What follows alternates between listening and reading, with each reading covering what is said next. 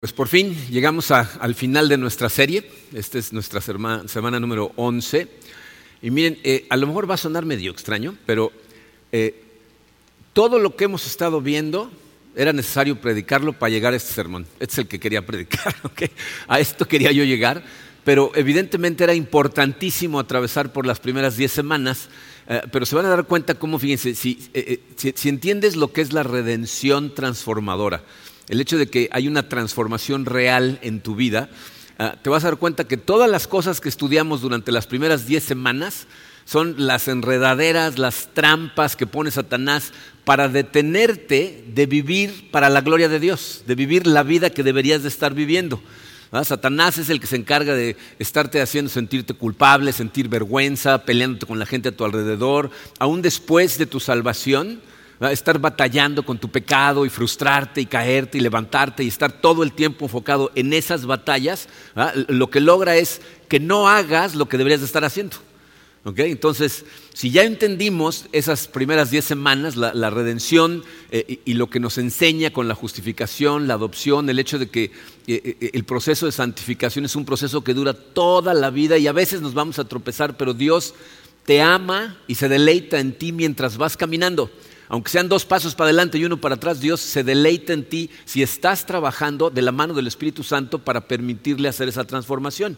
Pero cuando llegas a ese punto en donde te das cuenta que todo lo demás es carga que tienes que tirar, la pregunta es, ¿ahora qué sigue? Entonces vamos a ponernos en manos de Dios y vamos a estudiar qué es lo que deberíamos estar haciendo. Padre, te damos tantas gracias, Señor, eh, porque aquí estamos un día más con la oportunidad de aprender de tu palabra, de experimentar tu presencia y de permitirte humildemente, Señor, que trabajes en nuestro corazón para que sea transformado y podamos vivir para tu gloria como tu palabra nos lo indica. Eh, ayúdanos a tener la humildad suficiente, Señor, para, para, vernos claramente el día de hoy, para permitir que la palabra de Dios eh, nos lea a nosotros más que nosotros a ella y, nos permita vernos como, como, tú nos ves y como deberíamos de estar eh, viviendo, Señor. Entonces nos ponemos en tus manos para que eso suceda. En el poderoso nombre de tu Hijo Jesucristo. Amén. Su programa está dividido en tres. El día de hoy, el, número uno dice, ¿y ahora qué sigue? Miren, evidentemente, Dios eh, no atravesó por todo lo que atravesó. Jesucristo no murió en la cruz simplemente para que tú pudieras ganar batallas contra la tentación. ¿Ah? Eh, tiene algo mucho más maravilloso y profundo para nosotros, que es una excelente noticia y espero que lo veas como una buena noticia, porque eh, la Biblia nos dice que Él tiene propósitos para nosotros, entonces Dios tiene trabajo para ti. Lo que les puse en su programa es esto, tiene un trabajo para cada uno de nosotros y ese trabajo es ser luz. Ese es nuestro trabajo mientras estemos aquí en la tierra, ser luz para Él. Y miren, lo vamos a estudiar en un pasaje en Mateo capítulo 5 y, voy a empezar con la conclusión. ¿eh? O sea, me voy a ir a los versículos 14 al 16 primero y, después vamos a, vamos a, regresar al principio de Mateo eh, capítulo 5 para que veamos de qué está hablando Jesucristo con esta conclusión. Vamos a leer del 14 al 16, dice así, ustedes son la luz del mundo. Una ciudad en lo alto de una colina no puede esconderse, ni se enciende una lámpara para cubrirla con un cajón. Por el contrario, se pone en la repisa para que alumbre a todos los que están en la casa. Hagan brillar su luz delante de todos para que ellos puedan ver las buenas obras de ustedes y alaben al Padre que está en el cielo. Entonces, este, este pasaje que vamos a leer eh, podemos ver cuatro cosas muy importantes en él. En primera, fíjense, eh, hace una declaración muy audaz, muy atrevida. Dice, ustedes son la luz del mundo. Ah, esa declaración, para una persona que no cree en Dios, que no cree en Jesucristo, que no cree en la Biblia, eh, hace pensar que, los cristianos somos una bola de arrogantes. O sea, ustedes, la luz del mundo, los cristianos son la luz del mundo. ¿No, ¿No, has leído la historia? ¿No has visto lo que los cristianos han hecho en el nombre de Dios? ¿Cómo se pueden llamar la luz del mundo? Miren, sin importar en qué creas, yo no sé eh, en qué crees, ¿no? Tengo la esperanza de que todos ustedes crean en Cristo como su Salvador, pero sé que hay gente que no, no lo cree.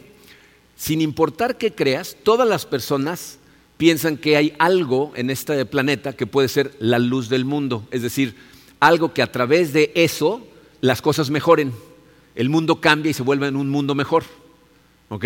Eh, la realidad es que si tú analizaras bajo la misma lente con la que analizas el cristianismo para, para, acusarlo de que no puede ser la luz del mundo, si analizaras esas otras fuentes de luz, te darías cuenta de que son una catástrofe y llegarías a la conclusión de que lo único que puede ser la luz del mundo es la gente que realmente comprende el Evangelio de Cristo.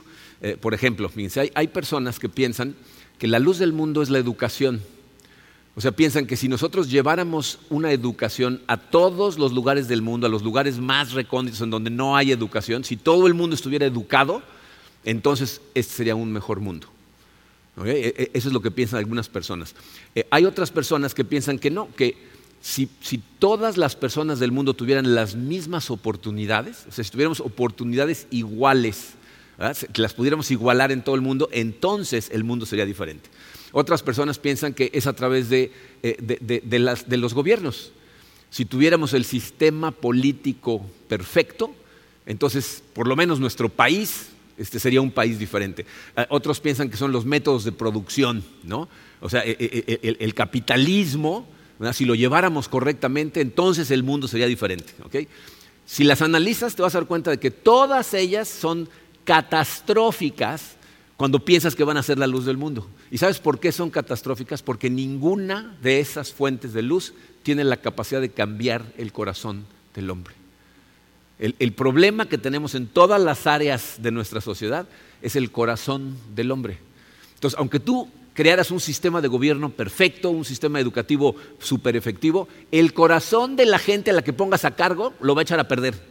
Y van a encontrar la manera de sacarle ventaja y de oprimir algunas personas a través de ese sistema. piensen en algunas cosas. Por ejemplo, ¿sabían ustedes que eh, Alemania era el país con el nivel más alto de educación del mundo cuando empezó la Segunda Guerra Mundial. Los alemanes que estaban tratando de eliminar a todos los judíos y a todos los gitanos del mundo y a todos los que no se parecieran a ellos, eran el país más educado del mundo cuando empezaron su Segunda Guerra Mundial. Eh, eh, hay personas que piensan que el capitalismo es, lo que funcionaría. ¿no? Eh, ¿Ustedes creen que el capitalismo no permite opresión e injusticia? el capitalismo, ¿saben qué es lo que hace? crea una arena con reglas diferentes que tenemos que ingeniárnoslas para poder crear injusticias y oprimir a la gente.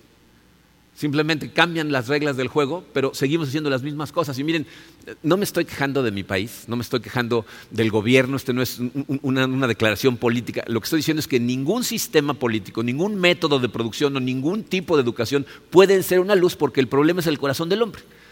Entonces, nada aparte del Evangelio de Cristo tiene la capacidad de transformar verdaderamente el corazón de una persona. Ahora, es evidente que Jesucristo no está diciendo que todo el que se llame a sí mismo cristiano es la luz del mundo. Porque evidentemente no es así, por eso tenemos la historia ¿eh? Eh, de, de, gente que se llamó a sí misma cristiano y hicieron unas barbaridades. Jesucristo está diciendo que sus discípulos, la gente que ha sido transformada por el Evangelio de Cristo, ellos son la luz del mundo. Entonces empieza diciéndonos, ustedes, refiriéndose a sus hijos, son la luz del mundo. luego continúa diciendo, una lámpara no se enciende para taparla con un cajón que está diciendo, no escondas esa luz. O sea, si ya te di luz, no creas que es nada más para que vivas tranquilo y en paz porque ya estás salvado. Hay cosas que tienes que hacer, tienes que iluminar a toda la gente en la casa, dice el pasaje literalmente. Se enciende la lámpara para darle luz a todos. De hecho, continúa diciendo, hagan brillar su luz delante de todos. ¿Se fijaron que no dice algunos? O sea, tu luz, si tú eres transformado por el Evangelio de Cristo, debería de brillar en todas las facetas de tu vida, no nada más el domingo, no nada más en tu casa, en todas, tu trabajo, tus amigos, tus jóvenes, en todas las áreas de tu vida esa luz debería de brillar. ¿Con qué objetivo? Ese es el cuarto punto, ¿no? Dice que vean tus buenas obras y alaben a quién? al Padre que está en el cielo, lo cual significa que brillar con la luz del Dios nunca es para recibir el aplauso de la gente. Fíjate, ni siquiera es para sentirte mejor acerca de ti mismo. Porque mucha gente va, sirve en misiones, hace cosas, y al final se siente muy bien y dice, ay, voy a continuar haciendo esto, qué bien me siento. Ese no es, es un efecto secundario, qué bueno, gloria a Dios. Pero la gloria tiene que ser para Él, de alguna manera tienes que pasarle el crédito de todo a Dios. Por eso, esto solamente es posible para gente que está verdaderamente siendo transformada por la redención que Cristo efectuó por todos nosotros. Entonces, la pregunta es, ok, ¿cómo identificamos a alguien que es luz? Es la pregunta número dos en su programa. ¿Cómo identificamos a una persona que es luz? Ah, para esto nos vamos a regresar a los versículos 2 al 12. O sea, Jesucristo empezó por identificar a la gente que es luz y luego al final nos dijo, ahora, sean luz, vayan y brillen con su luz en todos lados. Entonces vamos a ver varias declaraciones de Jesucristo y quiero que noten especialmente en las primeras cuatro declaraciones cómo son declaraciones que nos lanzan a todos los cristianos en contra de todos los valores de nuestra cultura. En la dirección opuesta en la que va el mundo dice, pues tú para allá. Fíjense lo que dice, versículo 2. Dice, y tomando él, hablando de Jesucristo, la palabra, comenzó a enseñarles diciendo, dichosos los pobres en espíritu, porque el reino de los cielos les pertenece. Esa palabra que ahí eh, la nueva versión internacional pone como dichosos puede ser traducida como bienaventurados o bendecidos. Tiene el, mismo significado. Entonces, dichosos, bienaventurados, bendecidos serán los pobres en espíritu. ¿Qué significa eso? Es la gente que entiende que, está en una bancarrota espiritual. Eh, les puse en su programa eh, de esta manera, gente que sabe que necesita ayuda espiritualmente gente que sabe que por sí misma espiritualmente no puede, no aquellos que se sienten tan espiritualmente superiores que ni siquiera necesitan de Dios. Dice, ese era el caso de, muchos de los fariseos con los que se encontró Jesucristo. Se sentían tan superiores que el día que se encontraron con Dios lo crucificaron. No tenían ninguna necesidad de Dios que les viniera a decir cómo hacer las cosas. Ellos ya sabían cómo hacer las cosas. No necesitaban de Dios. Pero aquí Jesucristo dice, dichosos serán aquellos que entienden que no tienen nada que no les haya sido dado que espiritualmente no pueden hacer nada si no están totalmente conectados a la fuente de poder que es Dios. E, e, estas declaraciones también las podemos utilizar como medidores para nosotros mismos. ¿eh? Porque si tú no tienes ni una pizca de estas cosas en tu corazón, tienes que cuestionar tu salvación. O sea, si tú no eres consciente de que sin Dios no puedes hacer nada y que todo viene de Él, entonces pregúntate, ¿no? entonces ¿en qué creo? Porque eso es lo que nos enseña la Biblia. Versículo número 4 dice, dichosos los que lloran porque serán consolados. La palabra que traducimos aquí como lloran normalmente se refiere a, duelo, o sea, a, un llanto que tiene una persona por la pérdida de un ser querido. Pero esto no es de lo que está hablando Jesucristo. De hecho, lo que está diciendo, y les puse en su programa, dice que es gente que está consciente de la rebelión en la que estaban contra Dios y eso les duele y les hace llorar. O sea, saben los separados que estaban de Dios y han clamado a Él en llanto y entonces Jesucristo dice, esa gente que es consciente de esa rebelión y llora, esa gente será consolada. Miren, las escenas más hermosas que encontramos en los Evangelios son eh, esas escenas en donde vemos a Jesucristo interactuar con amor hacia la gente que estaba marginalizada por la sociedad.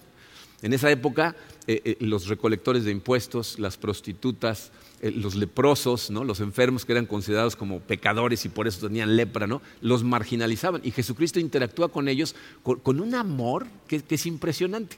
Y una de esas escenas, quiero que recuerden, Jesucristo es invitado a comer a casa de un fariseo que se llama Simón.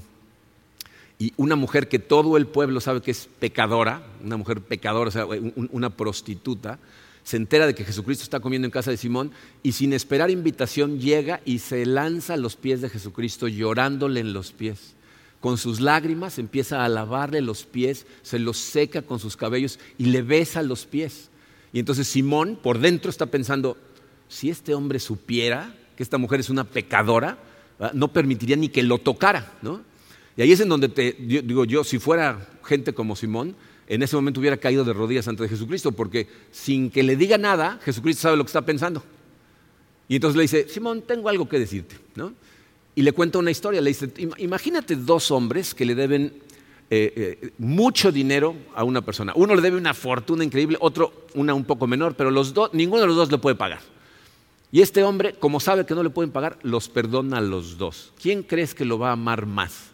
Y Simón dice, pues el que más le debía, dice, has juzgado bien. Y entonces voltea a la mujer, toma a la mujer y le dice a Simón, viéndola a ella, le empieza a hablar a él. Le dice, ¿ves a esta mujer? dice, esa pregunta debería haber atravesado el corazón de Simón, porque no la veía. Dice, ¿ves a esta mujer? Dice, esta mujer, desde que llegó, no ha dejado de, llorar en mis pies, de limpiarme mis pies, de ungírmelos con un perfume, de besarme los pies. Si yo entré a tu casa y no me diste agua ni para lavarme las manos, no me saludaste de beso, no, me diste un poco de aceite para ungirme en el pelo, que eran costumbres de la época cuando una, persona era invitada a comer a casa de alguien. Dice, tú no me has tratado con amor. Y le dice, porque los que poco perdón reciben, poco aman. Pero los que mucho perdón reciben, mucho aman. ¿Qué le está diciendo a Simón? Le está diciendo, tú no me tratas con amor porque no tienes idea de tus pecados. No, tienes idea de lo pecado. La ves a ella y dices, esta es una pecadora. Yo no. Y entonces no me amas. Pero ella, ella, ella sí me amó, dice. Vino a llorarme a los pies y le dice, tus pecados están perdonados, tu fe te ha salvado. La gente que reconoce la rebelión cuando recibe la confrontación del Espíritu Santo, dice, ¿cómo he podido estar separado de Dios todo este tiempo? Y le lloran y le claman a Dios. Dice, ellos serán consolados. Por eso, miren, nunca nos debería de, molestar la confrontación del Espíritu Santo. Hay gente que viene a la iglesia, escucha un mensaje y cuando se sienten confrontados, se molestan. Ha habido gente, literal, ¿eh? que, bajando me dicen, ¿quién te platicó? Y yo, ¿quién me platicó qué? No, pues es que tú hoy hablaste de mí. Pues el que está hablando de ti es el Espíritu Santo, porque yo no tengo idea qué pasa en tu vida. Pero, pero, pero, fíjense, ven la molestia por la confrontación como si fuera algo malo. Que, el Espíritu Santo te confronte es un regalo de Dios que te da la oportunidad de, llorarle y de decirle, Señor, perdóname, tienes toda la razón. Dice, por eso hay, iglesias en donde eh, el pecado, el arrepentimiento jamás se predican, nunca. Y entonces están llenas de gente. Pero escucharon lo que dije, gente, no discípulos de Cristo. Están llenas de gente que van a escuchar lo que quieren oír. ¿Ah? Lo que tú necesitas oír es que Dios te confronte con el lugar en donde estés en este momento. ¿Ah? o, nunca vas a ser discípulo de Cristo. ¿Por qué? Porque el primer paso hacia la santificación es el arrepentimiento, es el reconocer en dónde estoy en rebelión y decir, perdóname Señor por dónde estoy. Si tú piensas que no tienes nada de qué arrepentirte, no necesitas de Dios. Y no lo vas a buscar nunca. Pero si le sabes y lo lloras, le clamas a Él, serás consolado, dice la Biblia. Versículo número 5 dice, dichosos los humildes porque recibirán la tierra como herencia. Miren, yo creo que eh, la humildad tiene mala reputación, ¿no? le han hecho muy mala propaganda, porque mucha gente quiere igualar humildad con pasividad. No, yo, yo, mejor humildemente aquí me quedo sentadito y calladito. ¿no? Yo creo que un discípulo de Cristo es exactamente lo contrario, cero pasividad. Fíjense, les puse así en su programa. Es gente que sin sentirse superior tiene un poderoso llamado a la acción. O sea, son humildes porque se saben igual que todos los demás, no soy superior a nadie más, Estoy en la misma batalla que todos los demás, pero tengo trabajo que hacer. Y entonces tienen un llamado a la acción que, les quema por dentro. Sin importar el, área en el mundo en la que te, muevas, yo, no sé a qué se dedica cada uno de los que estamos aquí, pero no importa si estás en la hotelería o, si estás en el área de las finanzas o, en las ventas o, si tienes una profesión, si eres doctor, abogado, arquitecto, lo que seas.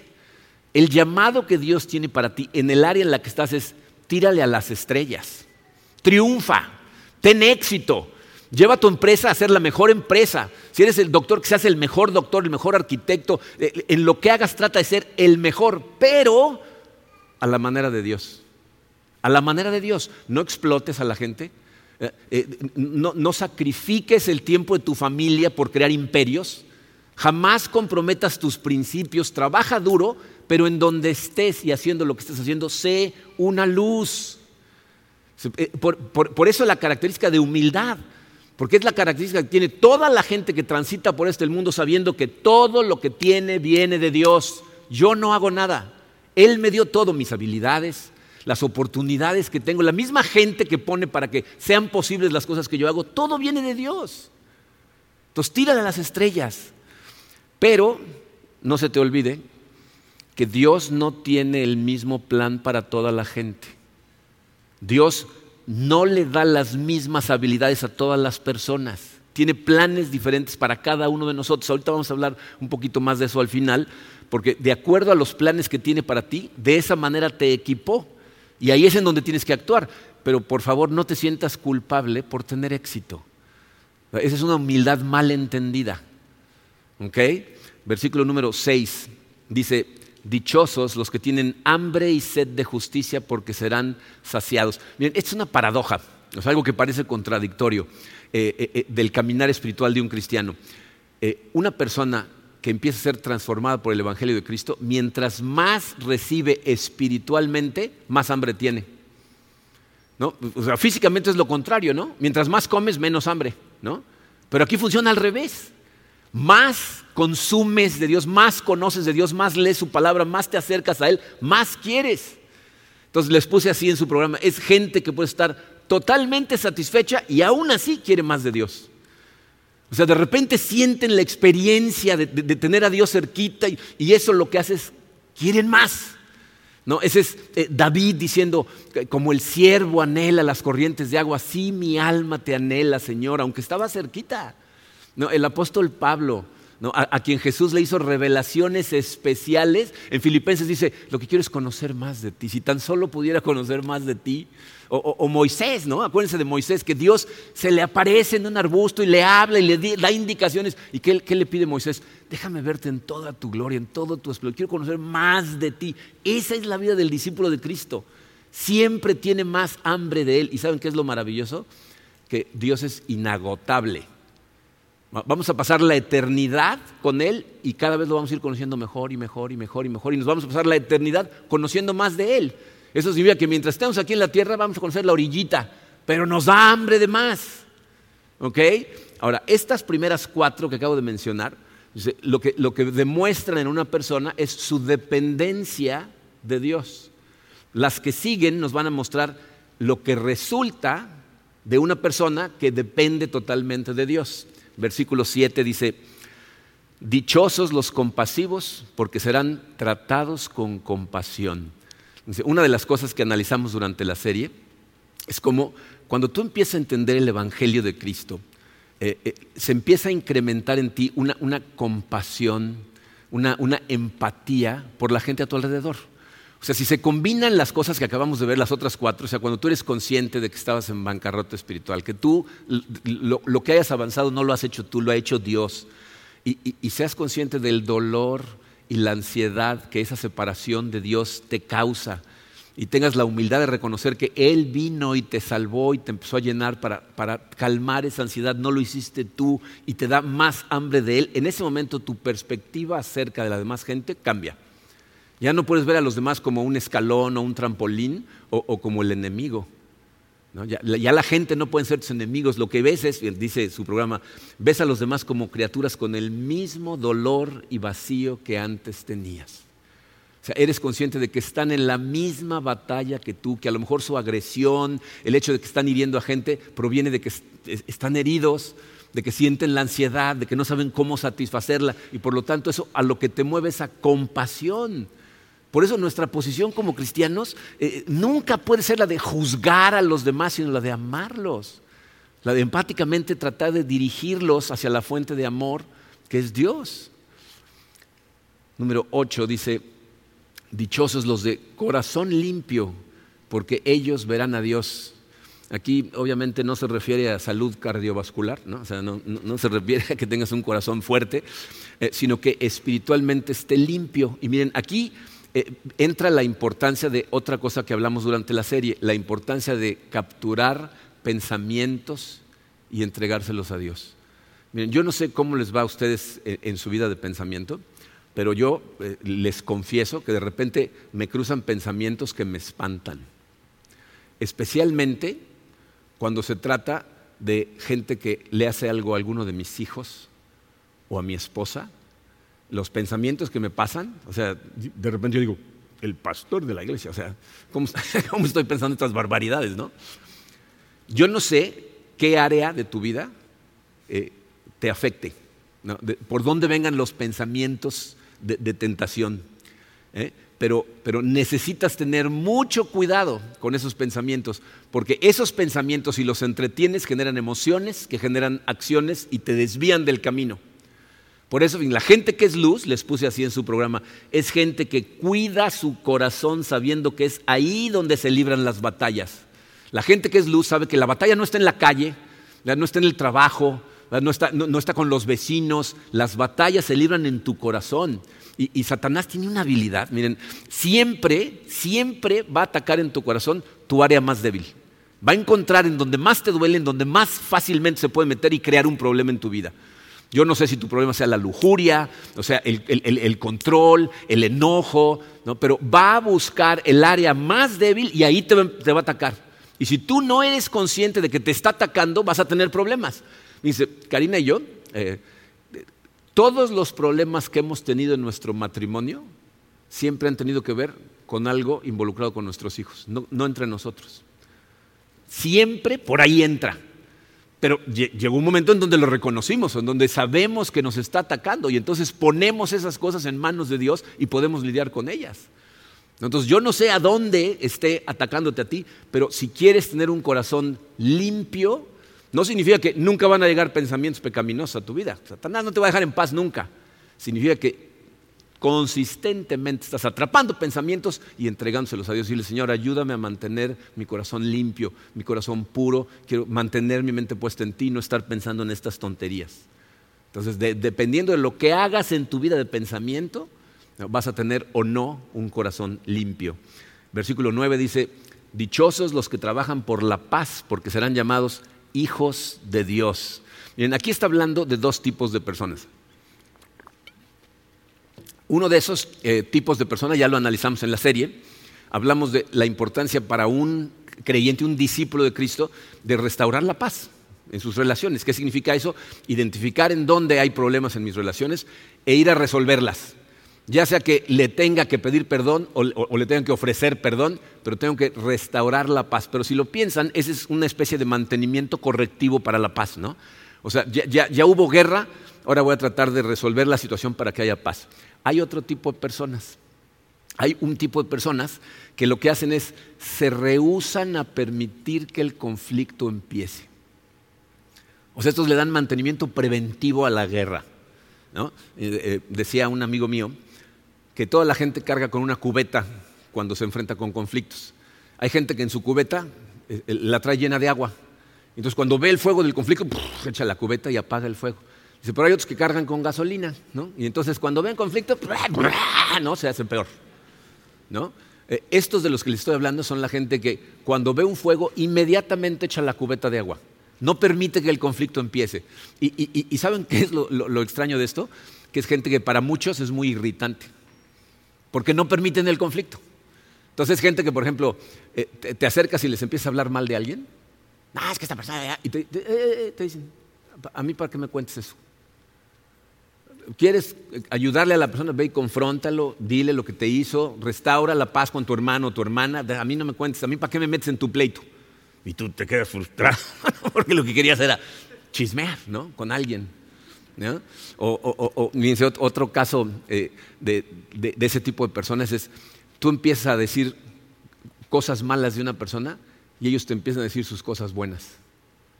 Tú le dices, no, pero ahí Sí, pero te has fijado cómo trató esto y manejó esto y has visto su carácter en ese sentido. O sea, no permiten el conflicto, no permiten que inicie. Entonces les puse así en el programa, es gente que se rehúsa a que semillas de discordia sean sembradas en ellos por otros. O sea, no lo van a permitir. ¿no? Esta es la gente que trabaja por la paz y la Biblia dice van a ser llamados hijos de Dios. Esta gente va a ser verdadera luz. Yo no sé si te has cruzado con algunos de ellos. La verdad es que tristemente esta es una de las más raras. Eh, eh, el deporte nacional es chismear, no, el fútbol, ¿no? Nos encanta, ¿no? ¿No es la verdad?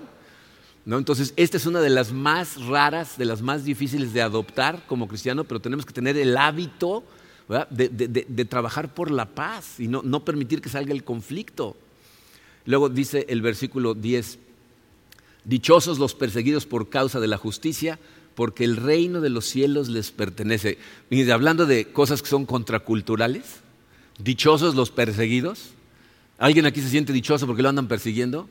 ¿No? Pero Jesucristo dice, dichosos los perseguidos, y obviamente hay que terminar la frase, por causa de la justicia. O sea, si te anda persiguiendo la policía porque te pasaste un alto, eso no califica. ¿Ok? O sea, eh, la persecución tiene que ser por su causa. Y se les puse así en su programa, esta es gente perseguida o marginalizada por mantener firmes sus convicciones. ¿No? Miren, ¿cómo se ve esto eh, en, la vida real, aquí en donde nosotros vivimos, en nuestro país, en nuestra ciudad? Porque la verdad sea dicha, gracias a Dios, eh, nosotros no sufrimos persecución extrema. O sea, no, es contra la ley predicar el Evangelio. Hay, países en donde leer la Biblia eh, te, lleva a la pena de muerte. O sea, tener una Biblia significa pena de muerte. Nuestro país no es, no es el caso. Podemos todavía predicar. Ahorita vamos a hablar más de eso. Se está acercando, pero todavía no es el caso. Entonces, ¿de qué hablamos con la persecución o marginalización? Pues yo les voy a hablar de los ejemplos que yo, con gente con la que hablo aquí en la iglesia, les puedo contar. ¿no?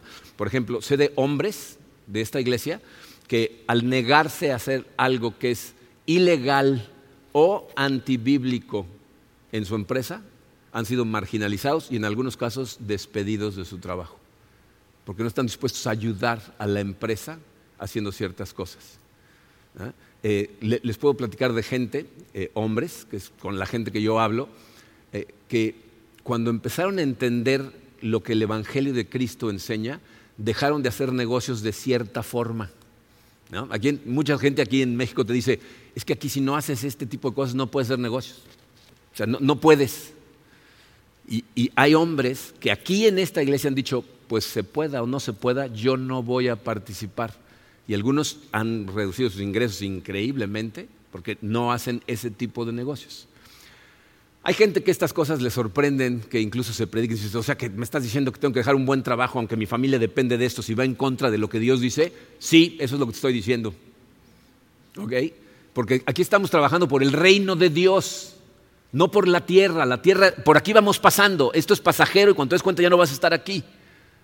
¿Ok? Y te puedo decir, fíjate, algunos de esos hombres que experimentaron eso y perdieron su trabajo, algunos de ellos después experimentaron el amor de la iglesia, agrupándose para ayudarles en, los momentos de necesidad e incluso para, para encontrar otras áreas de trabajo. Muchos de ellos encontraron un mejor lugar para trabajar, no todos ellos, pero muchos de ellos. Pero les voy a decir cuál es el común denominador de todos. Paz en su corazón, todos durmieron bien, porque sabían que estaban haciendo lo que era correcto de acuerdo a la palabra de Dios. Y eso es lo que estás buscando tener en tu corazón. Te des cuenta o no, lo que necesitas es paz. En el versículo 11 parece que va a repetir en realidad, aunque está reafirmando el punto anterior, le va a dar una dirección ligeramente diferente. Dice, dichosos serán ustedes cuando por mi causa la gente los insulte, los persiga y levante contra ustedes toda clase de calumnias. Dice aquí, eh, está hablando de algo que seas consciente o no está sucediendo cada vez más y va a empeorar. Lo que está diciendo es, bendecido o dichoso serás cuando la gente te insulte y te persiga mintiendo acerca de lo que haces, mintiendo, calumniándote acerca de lo que tú haces. Entonces les puse esta línea en su programa, dice, esta gente es gente que será insultada y perseguida bajo acusaciones falsas. Miren, la, persecución extrema se, está acercando cada vez más. ¿eh? En este momento ya hay países en donde hay leyes en contra de predicar ciertos pasajes de la Biblia en donde simplemente leer de la Biblia y hablar de pecados como las relaciones homosexuales, el matrimonio entre personas del mismo sexo, es considerado un lenguaje de odio. Y hay pastores a los que les han cerrado la iglesia, los han metido a la cárcel, les han puesto multas, les han quitado sus canales de YouTube por leer la Biblia. Y eso ahí viene, ¿eh? de hecho, está escrito en la Biblia que va a llegar un momento en donde nos van a perseguir abiertamente, o sea, ya ni siquiera escondidas. Ahí viene. ¿ok? Pero es importante que entiendas que eh, eh, el mundo va a mentir acerca de nosotros y lo que Jesucristo nos está diciendo es, no te espantes, pero no te rindas. O sea, sé firme en tus convicciones. ¿Sabes por qué esto es tan importante? Porque seas consciente de ello o no, está siendo luz para alguien. Yo he, hablado con gente que me ha dicho, es que vi a esta persona hacer esto, la verdad me impactó, como por sus convicciones tomó esta decisión, o sea, fue un impacto profundo para mí. A lo mejor el impacto de mantener tus convicciones al que va a impactar es al que te está despidiendo. tú no sabes a quién va a impactar, pero Dios lo que dice es, tienes que ser luz. Ahora, obviamente, más vale que sean calumnias, o sea, más vale que estén mintiendo, porque hay cristianos que se ganan los insultos a pulso. ¿no? Por eso nuestra posición tiene que ser la de amar verdaderamente a la gente, aunque nos persiga. Por eso Jesucristo dice, ora por los que te persiguen, ama a tus enemigos, que, que se den cuenta que realmente estamos aquí para amarnos unos a los otros. Ellos, gracias a tu luz, tienen que ser conscientes de que tú no piensas que eres superior que sabes que los cristianos somos imperfectos, que somos pecadores, que nos tropezamos y que todo el tiempo estamos corriendo a confesar otra vez. La gente dice, ay, la iglesia está llena de hipócritas. Sí, es cierto, y tenemos lugar para otros, acompáñanos, ¿no? O sea, en lugar de decir, no, no es cierto, no somos hipócritas. Sí somos una bola de hipócritas y por eso estamos en las manos de Dios, no podemos solos. ¿No? Pero, ven, hay lugar para otros. Entonces, acompáñanos, vas a ver cómo te funciona. ¿Ok? Pero tiene que ser, o sea, tienen que ver en ti esa humildad, ese amor. O sea, todas estas características que estamos diciendo tienen que ser reales en tu vida, si no, esas personas ni siquiera van a tratar de, acercarse.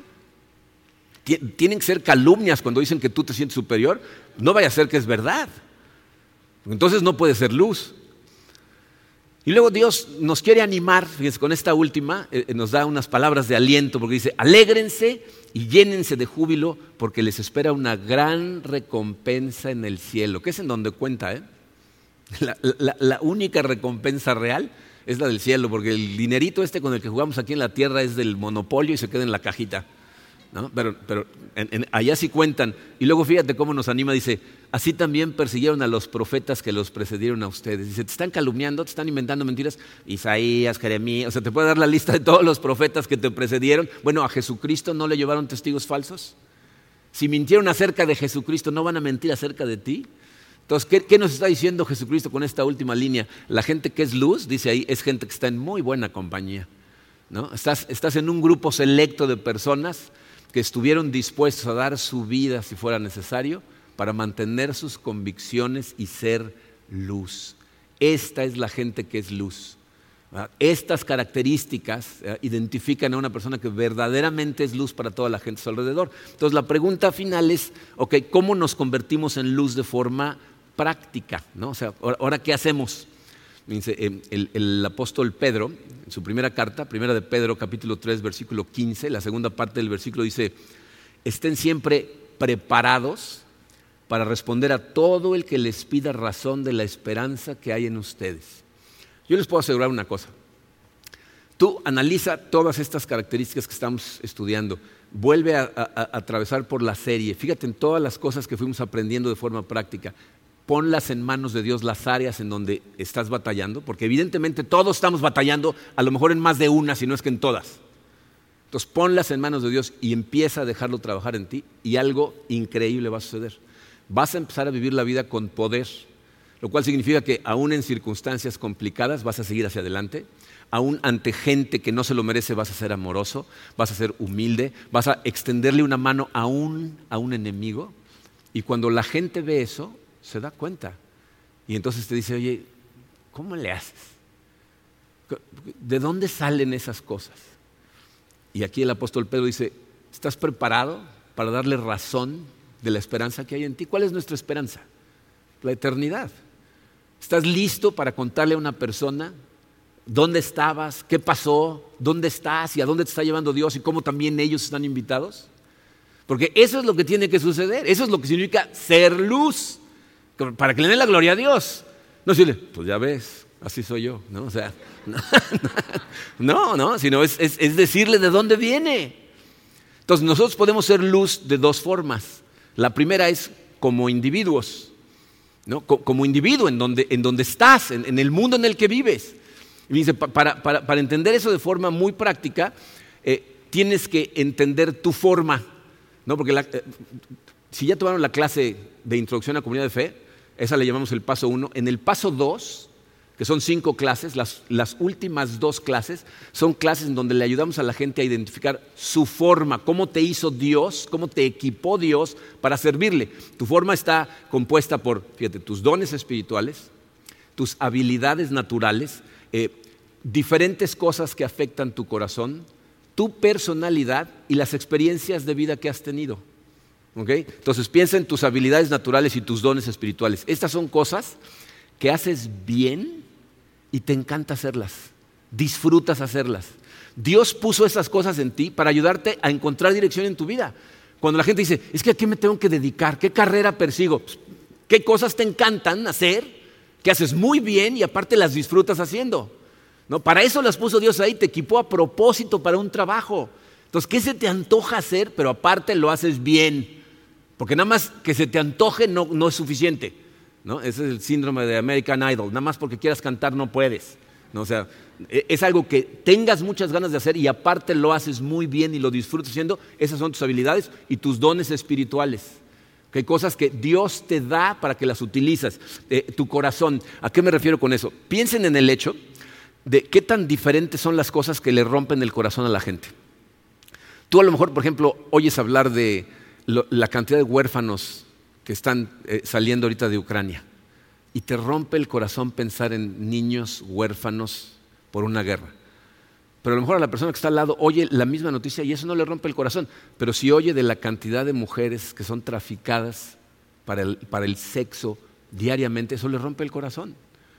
Y a lo mejor al, que sigue, eso, ninguna de las dos le rompe el corazón, pero oye acerca de la cantidad de ancianos que hay en Cancún y que no hay un asilo de ancianos digno, y eso le rompe el corazón. Entonces, cada uno de nosotros, Dios puso cosas que le rompen el corazón a Él y que te rompen el corazón a ti. Y eso te ayuda a saber en dónde tienes que ser luz. Ese es tu corazón. ¿No? Tu personalidad, bueno, pues hay gente que es muy extrovertida y hay actividades que requieren de gente extrovertida. Pero hay actividades que requieren de gente que es más bien introspectiva, más, callada, más analítica. Entonces, ¿cómo es tu personalidad? Pero ¿saben cuál es? Yo creo que en donde Dios eh, nos, nos dice cosas muy claritas, tu experiencia de vida. ¿Qué ha pasado en tu vida? O sea, todas las cosas que has vivido hasta hace cinco minutos han sucedido por una razón. Dios no causa el mal en el mundo, pero lo permite. Porque Él podría quitarle libre albedrío a toda la gente en este momento y entonces ya se acaba el mal. Pero entonces tú tampoco tienes libre albedrío y no tienes la opción de escogerlo a Él. Entonces, ¿qué, sucede con ese dolor? ¿De dónde viene y para qué sirve? ¿No? Porque seguramente en tu vida has experimentado dolor. Fíjate, el dolor, curiosamente, es una de las cosas que más hace que la gente voltee a ver a Dios. Tristemente, cuando todo nos está yendo bien, se nos olvida. Y le damos gracias en la mañana. Pero cuando las cosas están de verdad difíciles, duras y dolorosas, entonces estás agarrado de Él, pero con todo. Entonces el dolor te hace ir a Él, pero cuando tomado de su mano, y a través de, lo que aprendes del Evangelio de Cristo, a través del amor que recibes de la iglesia, atraviesas esa situación y sales del otro lado fortalecido, ¿qué haces con ese dolor que tuviste? Dios no quiere que una sola herida en tu vida se desperdicie. Si tú terminas del otro lado y dices, ay, ya pasó, gracias Señor, ya se desperdició. Porque Él lo que quiere es que pongas el dolor a trabajar. ¿Cómo? En la segunda carta a los Corintios, capítulo 1, versículos 3 y 4, les puse la nueva traducción viviente porque me gusta mucho la traducción que hicieron eh, de este pasaje. Dice así, toda la alabanza sea para Dios, el Padre de nuestro Señor Jesucristo. Dios es nuestro Padre misericordioso y la fuente de todo consuelo. Acuérdense de eso.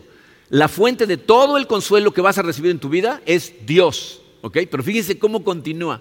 Él nos consuela en todas nuestras dificultades para que nosotros podamos consolar a otros. Cuando otros pasen por dificultades, podremos ofrecerles el mismo consuelo que Dios nos ha dado a nosotros. Entonces, fíjense lo que acaba de decir.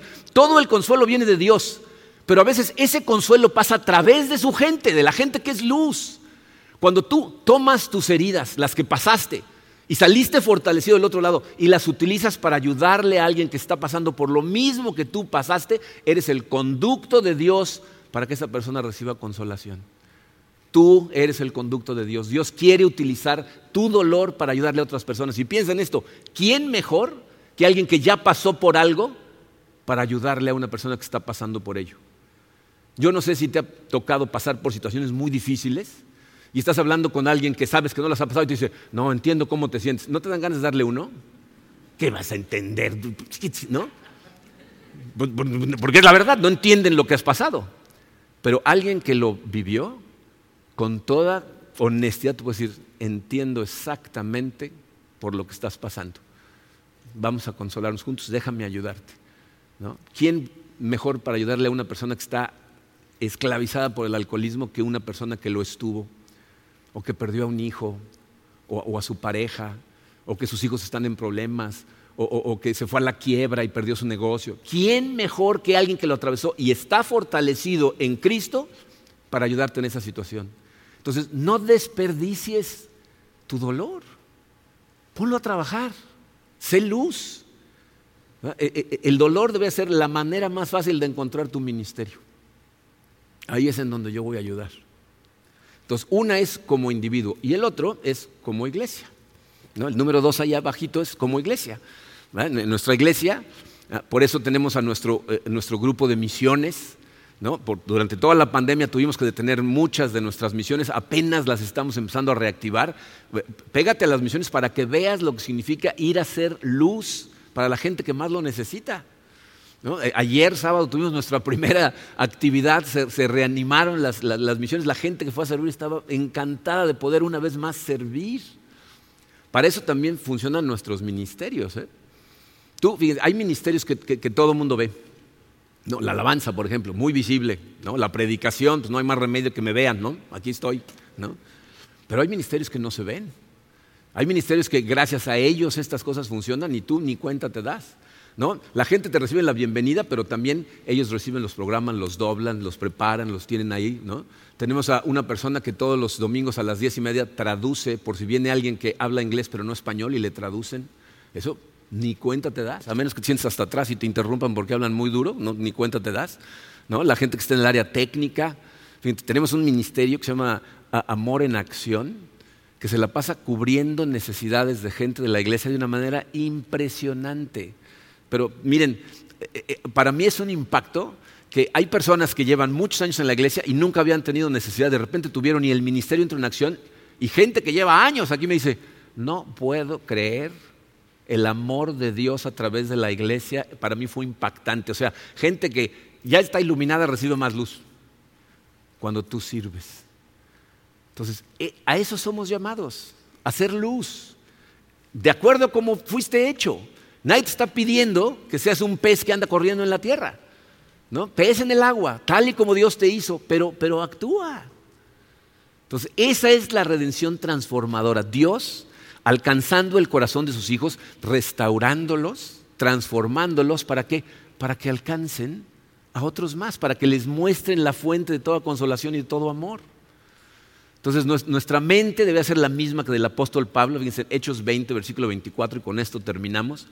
Dice, sin embargo, considero que mi vida carece de valor para mí mismo con tal de que termine mi carrera y lleve a cabo el servicio que me ha encomendado el Señor Jesús, que es el de dar testimonio del Evangelio de la gracia de Dios. Dice, vivir o morir me da igual, yo ya sé a dónde voy a terminar, pero con tal de que mientras yo esté aquí, siga siendo luz. Pero nos tiene que dar muy claro, es imposible ser luz si no entiendes lo que Jesucristo compró para ti en la cruz. Si no entiendes todo lo que el Evangelio de Cristo significa, la justificación, la adopción, etc.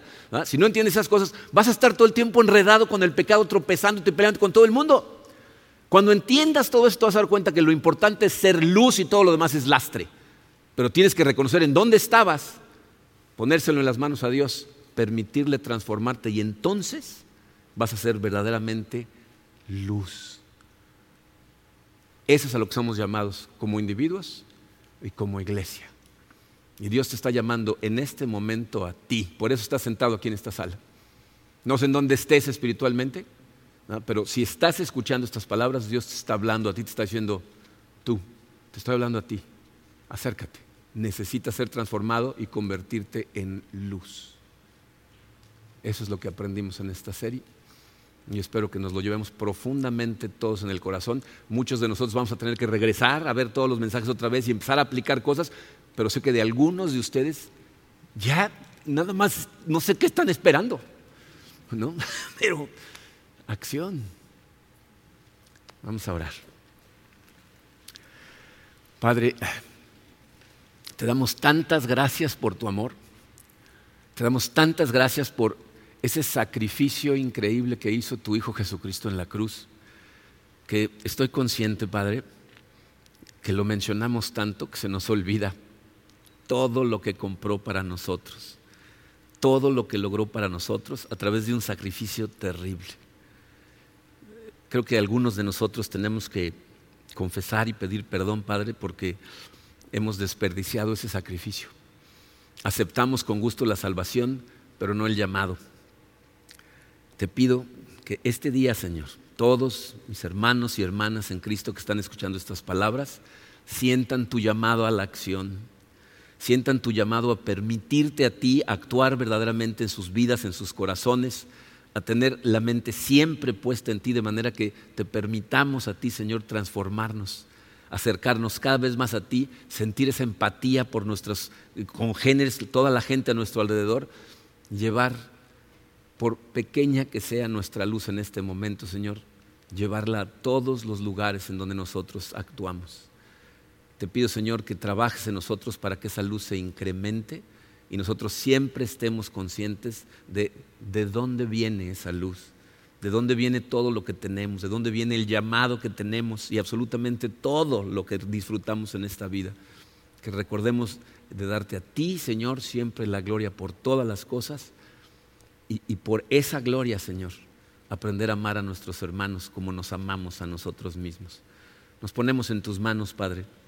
Entendemos después de todo este estudio que solamente es contigo, a través de ti, contigo en nosotros, conectados profundamente, que cualquiera de estas cosas es posible. Así es de que nos ponemos totalmente en tus manos, en el poderoso nombre de tu Hijo Jesucristo. Amén.